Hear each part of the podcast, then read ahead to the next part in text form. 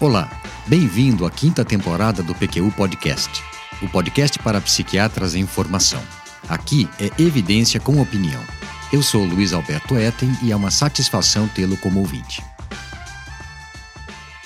Em 2006, Zarate e colaboradores publicaram o primeiro ensaio clínico de cetamina no tratamento de depressão refratária, realizado por sugestão de Dennis Charney, à época à frente do Programa de Transtornos Depressivos e de Ansiedade do NIMH, e coautor de um ensaio prévio cujos resultados sugeriam o efeito antidepressivo da cetamina, publicado na Biological Psychiatry no ano de 2000. Nos últimos 14 anos, o número de estudos sobre o tema aumentou exponencialmente. Como veremos nesse episódio do PQU Podcast, apesar dos achados promissores, alguns verdadeiramente até bons demais, há ainda alguma relutância quanto ao uso disseminado da cetamina e de seu derivado, a escetamina, no tratamento de pacientes com depressão por conta dos efeitos dissociativos que podem ocorrer, mesmo em doses baixas, e do potencial para abuso. Eu convidei o Vinícius para estar comigo hoje na bancada, porque quando é questão de opinião a coisa fica mais animada na forma de uma conversa. Tudo bem, Vinícius? Preparado para mais um, um assunto polêmico e atual? Opa, sempre! Obrigado pelo convite. Também acho que o diálogo entre nós permite que exploremos o assunto de maneira mais completa e dinâmica. Como eu já disse antes, é como se o ouvinte sentasse com a gente em uma de nossas reuniões de segunda-feira para discutirmos casos e temas como esse. Isso mesmo. E você poderia relembrar o ouvinte quais são os pontos de honra do nosso podcast? Claro. Nunca é demais reforçar que o PQ Podcast é uma iniciativa independente, realizado sem patrocínio e que, com o objetivo de apresentar de maneira clara e tão sucinta quanto possível temas que julgamos interessantes para o psiquiatra em formação. É isso. Se você gosta do nosso podcast, compartilhe-o com amigos e colegas para que sua abrangência seja cada vez maior. Plagiando o Luciano Pires do podcast Café Brasil, o nosso é feito por quatro módulos interligados. No nosso caso, são o Vinícius e eu na produção, redação e apresentação, o Breno da Vira Disco na captação e edição, a equipe da Predicado Comunicação na publicação e manutenção das mídias e você, caro ouvinte, fechando a cadeia. Sem a sua participação, a coisa toda perderia o sentido. Bem posto. Mas e aí? Partiu cetamina em depressão? Em depressão refratária, Vinícius. Desculpe-me por insistir nesse recorte, mas é ele que nos permitirá falar com mais segurança. Não abordaremos o uso em outros transtornos psiquiátricos e nem em pacientes com risco suicida iminente. Claro, é importante que o nosso foco fique bem delimitado mesmo. Legal. Para começar, não quer fazer um breve histórico da cetamina? Desde a sua síntese e utilização como anestésico, passando pelo seu quase completo ocaso, até o ressurgimento como antidepressivo? Só isso? Aproveite também falar o que, o que se aprendeu sobre o seu mecanismo de ação. Tá bom. Deixa eu começar logo antes que sobre mais coisa para mim aqui. Não seja modesto, Vinícius. Eu sei que você se preparou bem para esse episódio. Tá bom, vamos lá. A cetamina é uma droga antiga. Foi sintetizada em 1956 como derivada da fenciclidina, também conhecida como PCP ou Angel Dust, na gíria de rua das grandes cidades americanas. Ela foi testada e comercializada como anestésico pela indústria farmacêutica Park Davis. Os primeiros estudos sobre seu uso clínico em anestesiologia foram conduzidos por Edward Domino, à época na Universidade de Michigan, na década de 60. Os anestesiologistas se referem à cetamina como um anestésico dissociativo. Eu entendi que eles nunca foram grandes fãs dela, por conta dos episódios de agitação psicomotora, confusão mental, alucinações e perturbação da consciência com alterações da percepção de tempo e espaço durante particularmente ali a recuperação da anestesia. Com o advento de novos anestésicos mais seguros e com reversão de efeito mais rápida, a cetamina ficou relegada a segundo plano. Mesmo assim, ela ainda é usada em algumas situações clínicas: desbridamento de feridas e queimaduras, quando a via intramuscular é preferível na indução da anestesia, em cateterismos e como reforço farmacológico de anestésicos de baixa potência. Em paralelo com o uso crescente desde meados dos anos 70, o uso recreativo da cetamina também aumentou consideravelmente. O uso não médico da cetamina se deu por intermédio de funcionários dos hospitais em que foram realizados os primeiros ensaios clínicos e que a disponibilizaram para as pessoas de seu entorno e para sua comunidade. À medida que seu consumo cresceu, foram disponibilizadas novas formulações nas ruas, pó, comprimidos e em forma líquida. A fonte primária da cetamina de uso recreativo nos anos 70 e 80 eram clínicas veterinárias. A popularidade da droga aumentou na década de 90, quando ganhou ali o apelido de Super K, principalmente entre frequentadores de clubes noturnos e raves. Seu abuso pode ocasionar dependência física e psicológica.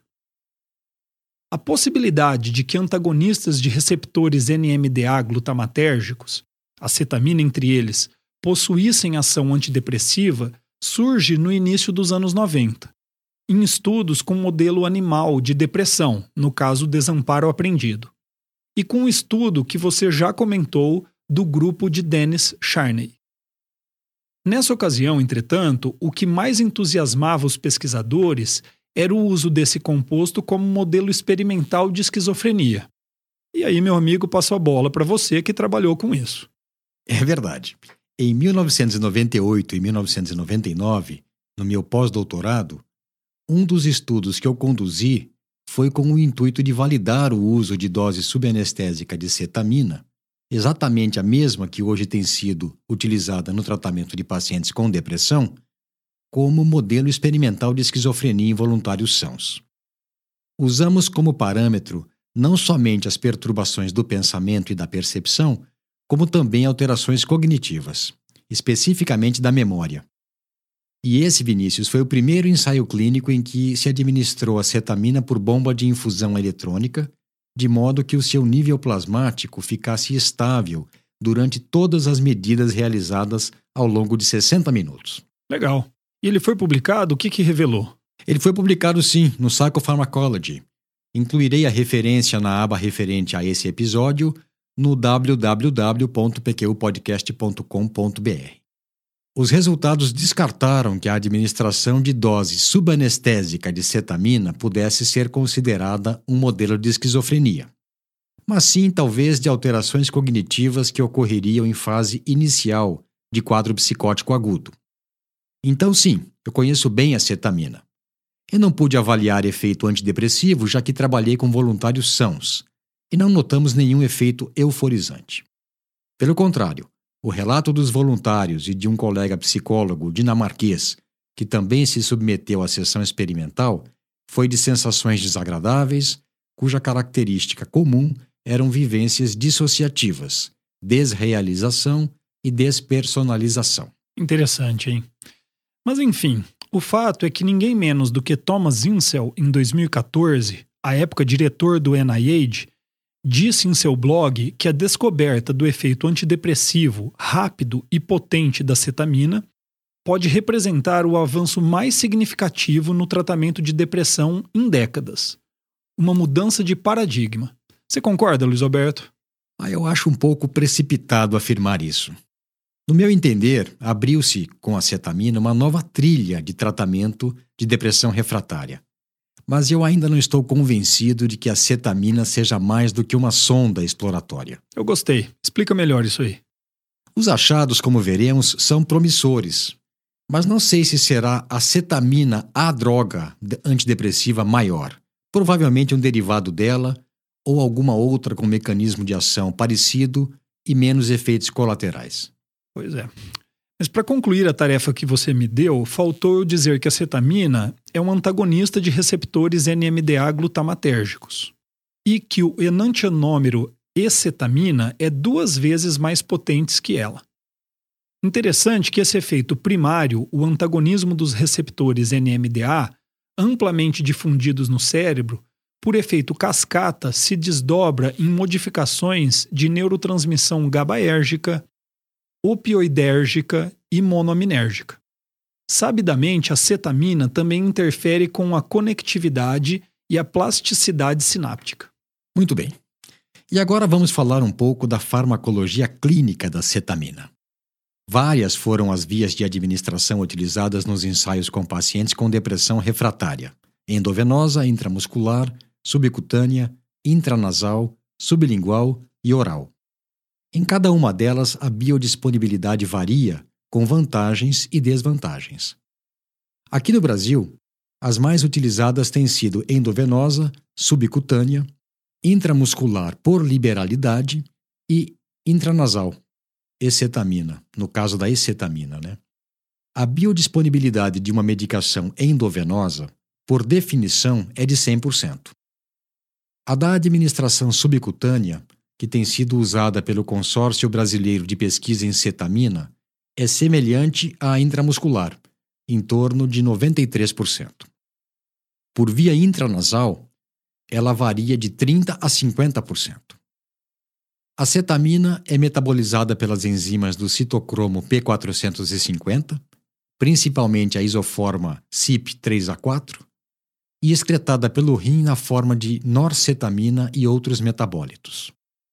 Sua meia-vida de distribuição é de 7 a 11 minutos e a meia-vida de eliminação é de 2 horas e meia.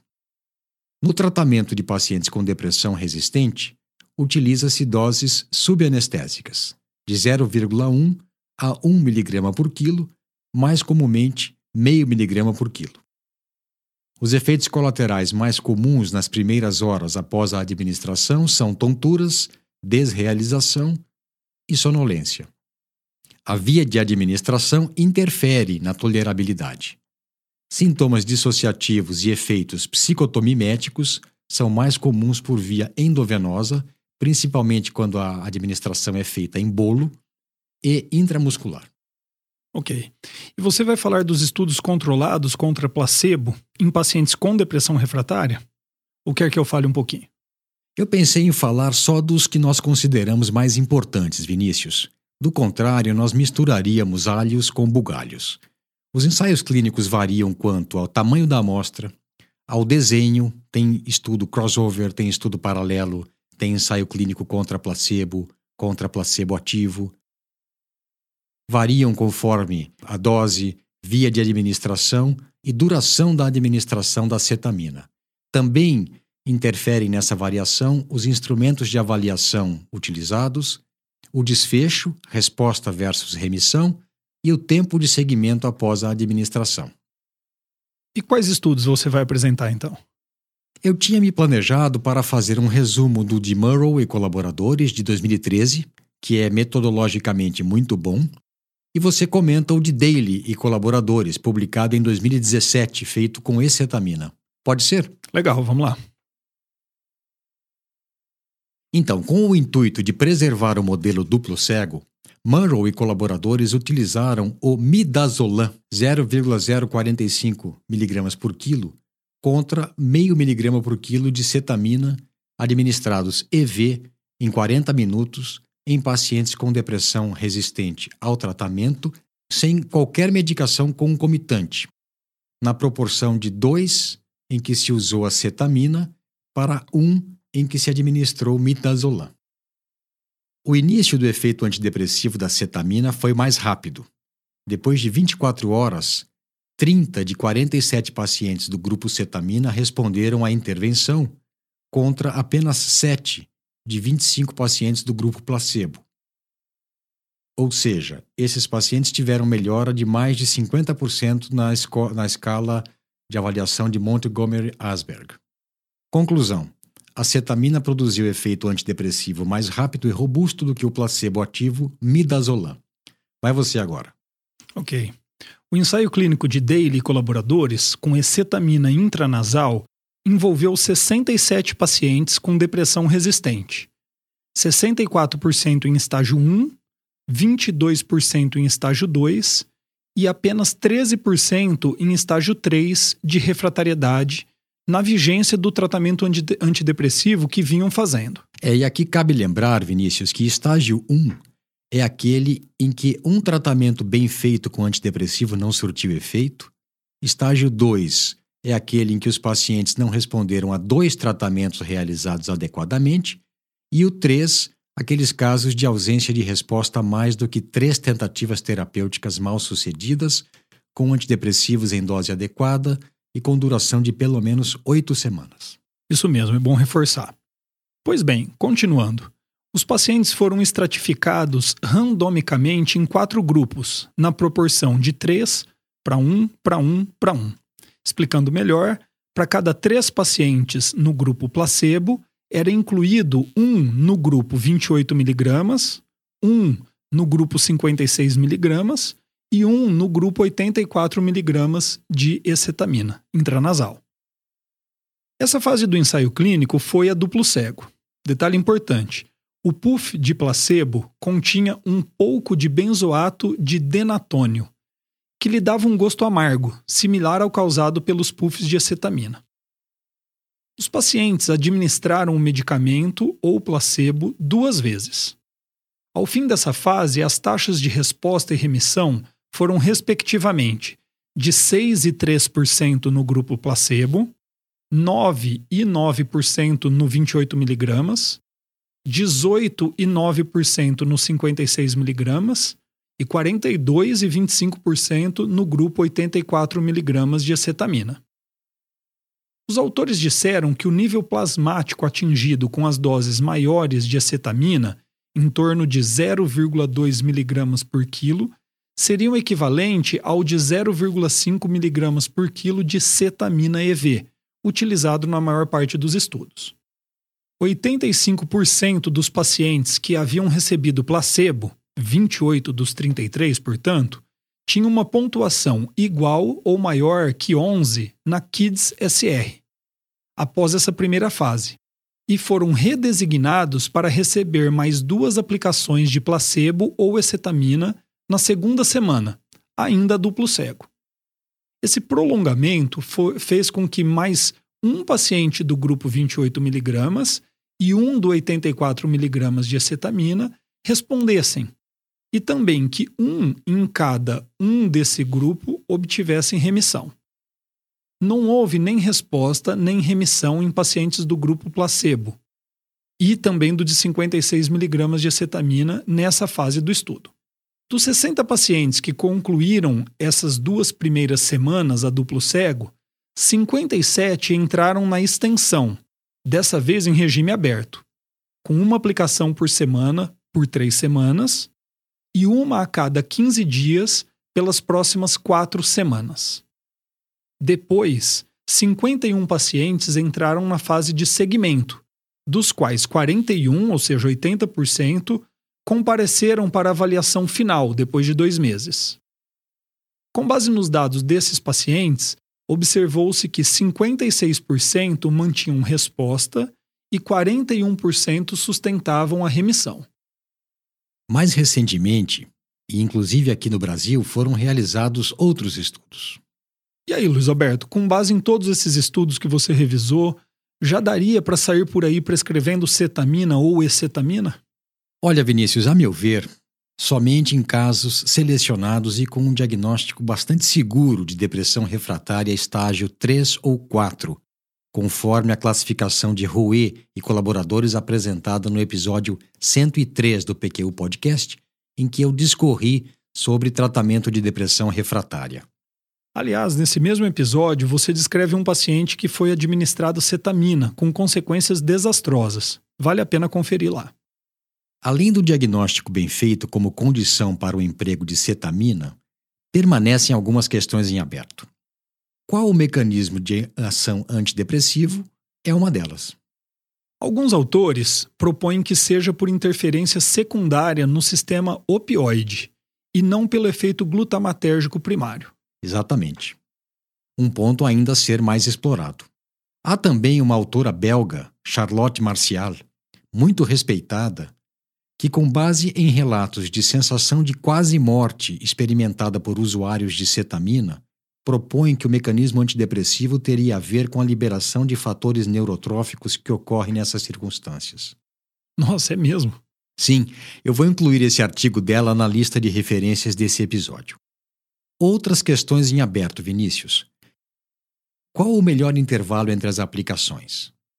Pode-se utilizar concomitantemente com, com antidepressivos monoaminérgicos? Algum deles seria melhor? Há necessidade de tratamento de manutenção? Por quanto tempo? Haveria efeitos colaterais tardios? Há restrição de uso em pacientes com antecedentes de psicose? Há desenvolvimento de tolerância e de dependência? É, realmente, não são poucas as questões ainda pendentes.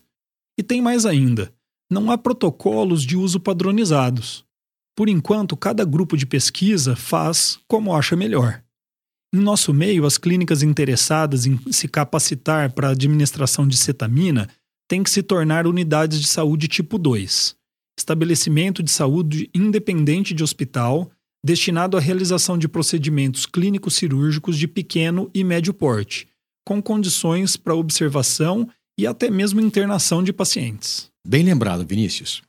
O livro dos colegas Acioli Lacerda e José Alberto Del Porto, intitulado Uso da cetamina no tratamento de transtornos psiquiátricos e dor crônica, lançado em dezembro de 2019, tem um capítulo, o 12, que descreve os parâmetros adotados na prática clínica para tratamento de pacientes com depressão resistente em clínicas credenciadas. Além disso, recentemente, o consultor médico científico da Janssen me contou que, além de clínicas de psiquiatria que se adequem a essas exigências, eles estão fazendo contato com clínicas oncológicas e unidades de emergência, já que as indicações aprovadas pela Anvisa são depressão refratária, estágios 2 em diante, e depressão com ideação suicida aguda. Interessante. Mas eu gostaria de registrar aqui, Vinícius, a nossa opinião de que, por ser ainda não suficientemente testado e com tantas questões não resolvidas, a sua administração, a administração de cetamina e acetamina, deve ser feita ou deveria ser feita em pacientes selecionados e com diagnóstico bem seguro de depressão refratária. E o cuidado com esses pacientes deve ser bastante intensivo.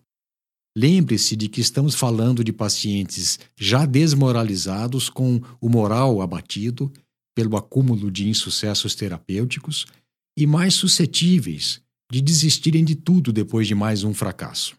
Muito bem, em resumo, os efeitos antidepressivos da cetamina e da escetamina devem ser confirmados por ensaios clínicos de maior escala, contra placebo, em amostras de pacientes com quadros bem caracterizados e contrabalançados com efeitos colaterais e riscos de dependência, antes que se proponha o uso disseminado desses agentes em pacientes com depressão refratária. Gostaria de complementar com algo, Vinícius? Já que você perguntou, até que sim. Só uma palavrinha sobre uma linha de pesquisa que considero muito interessante e com um bom racional. Então vamos lá. De que se trata? Do uso da cetamina na anestesia para a realização de ECT. Até o momento não há evidências de que isso seria válido, mas o potencial da combinação cetamina-ECT no tratamento de depressão refratária está sendo investigado. Era isso. Obrigado, Luiz Alberto, pelo convite para participar desse episódio. Um abraço. Eu quem agradeço, Vinícius. Um abraço e até a próxima. Siga o PQU Podcast no Facebook e no Instagram. Confira em nosso site www.pqpodcast.com.br todos os episódios já publicados com as respectivas referências e organizados por data, autor e sessão. O PQU Podcast agradece sua atenção.